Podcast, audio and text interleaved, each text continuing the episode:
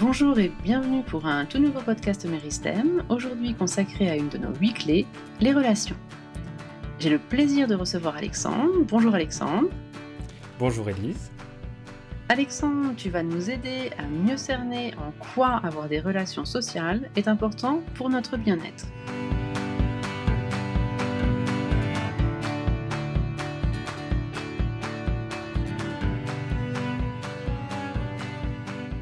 Je rappelle que tu es PNListe, diplômé en communication et en sciences cognitives.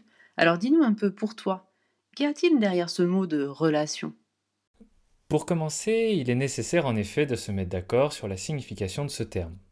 Pour les membres de Méristem, les relations sociales correspondent à l'ensemble des personnes avec lesquelles nous créons du lien, une relation donc.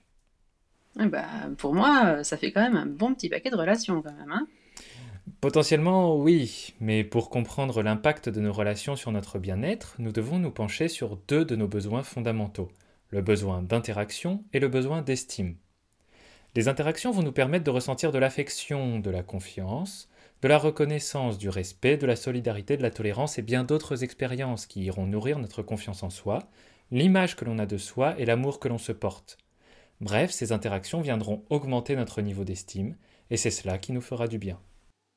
Ok, cela devient plus clair en effet. Mais personnellement, je n'ai pas l'impression que toutes mes interactions m'apportent euh, tout cela. En effet, toutes les relations que nous avons ne se valent pas.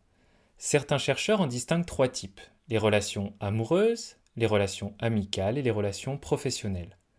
Pour eux, l'idéal est de parvenir à choisir nos relations de manière équilibrée dans chacun de ces types et de ne conserver que celles qui sont favorables à notre épanouissement. Pour faire un petit tri sur vos relations, je vous propose un exercice très simple. Il vous suffit pour cela de vous munir d'un papier et d'un crayon et de répondre aux quatre questions suivantes. Petit 1, tout d'abord, écrivez le nombre de personnes vivant sous le même toit que vous.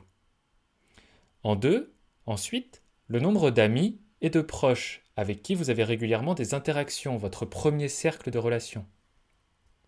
Puis, en 3, listez rapidement les personnes avec qui vous avez souvent des relations mais sans vous sentir particulièrement proche, comme vos collègues par exemple. Enfin, en 4, estimez le nombre d'individus avec lesquels vous échangez de façon régulière mais de façon anodine aussi. Ici, nous retrouverons notre voisin, le facteur, etc. Ok, on voit bien en effet que les premières catégories répondent mieux à nos besoins d'estime, de reconnaissance et d'appartenance, et donc elles vont plus nourrir notre bien-être que les deux dernières. Mais idéalement, comment savoir si j'ai assez de relations en quantité et en qualité? Eh bien, pour prendre un repère simple, si vous comptabilisez au moins 12 relations dans votre liste, vos besoins seront satisfaits, votre bien-être aussi. Mais si vous en comptez moins de 12 ou si vous avez tout de même la sensation que cette clé du bien-être n'est pas optimale, cela mérite d'y prêter attention et d'y travailler. Il vous faudra vérifier l'équilibre entre les catégories amicales, amoureuses et professionnelles, ainsi que la toxicité éventuelle de certaines de vos relations. Quand j'entends choisir, faire le tri, moi cela me fait un petit peu peur. On nous dit quand même depuis l'école qu'il faut être ami avec tout le monde, gentil avec ses copains. Je n'ai pas souvenir qu'on m'ait jamais clairement autorisé à choisir mes relations. Oui, c'est exact. Dans l'inconscient, nous avons tous grandi avec cette idée, mais du coup, nous avons tendance à construire des liens forcés et pas toujours authentiques. Du coup, le plus souvent, ces liens sont superficiels et fragiles. Pensez-vous que ces liens-là permettent de répondre à vos besoins d'appartenance et d'estime? Franchement, là, dit comme ça, euh, pas trop, non. Eh bien, laissez-moi vous donner trois pistes de réflexion. Demandez-vous si vous écoutez vraiment les autres et si eux vous écoutent vraiment aussi. Sans une bonne écoute, pas de bonne relation, c'est une règle simple. Demandez-vous ensuite si vous comprenez vraiment les autres et si eux vous comprennent vraiment. Souvent on interprète et on juge avec notre vision des choses sans vraiment se mettre à la place de l'autre. Enfin, demandez-vous si vous ressentez et exprimez votre gratitude aux autres, et si les autres vous en expriment en retour. On a tous besoin d'un remerciement, d'un compliment, d'un signe de reconnaissance sincère qui nous permet de reprendre confiance, de nous motiver et de renforcer les liens. Eh bien, dis donc, on a du pain sur la planche avec tout ça.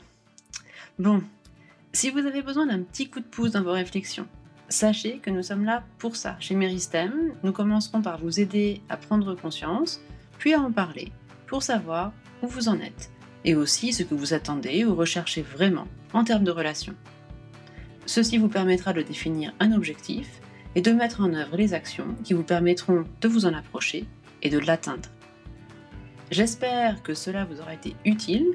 Pour plus d'informations, n'hésitez pas à contacter un de nos coachs ou à visiter notre site. Alexandre, il ne me reste plus qu'à te remercier et à vous souhaiter à toutes et tous une bonne journée et beaucoup de bien-être. À bientôt. À bientôt.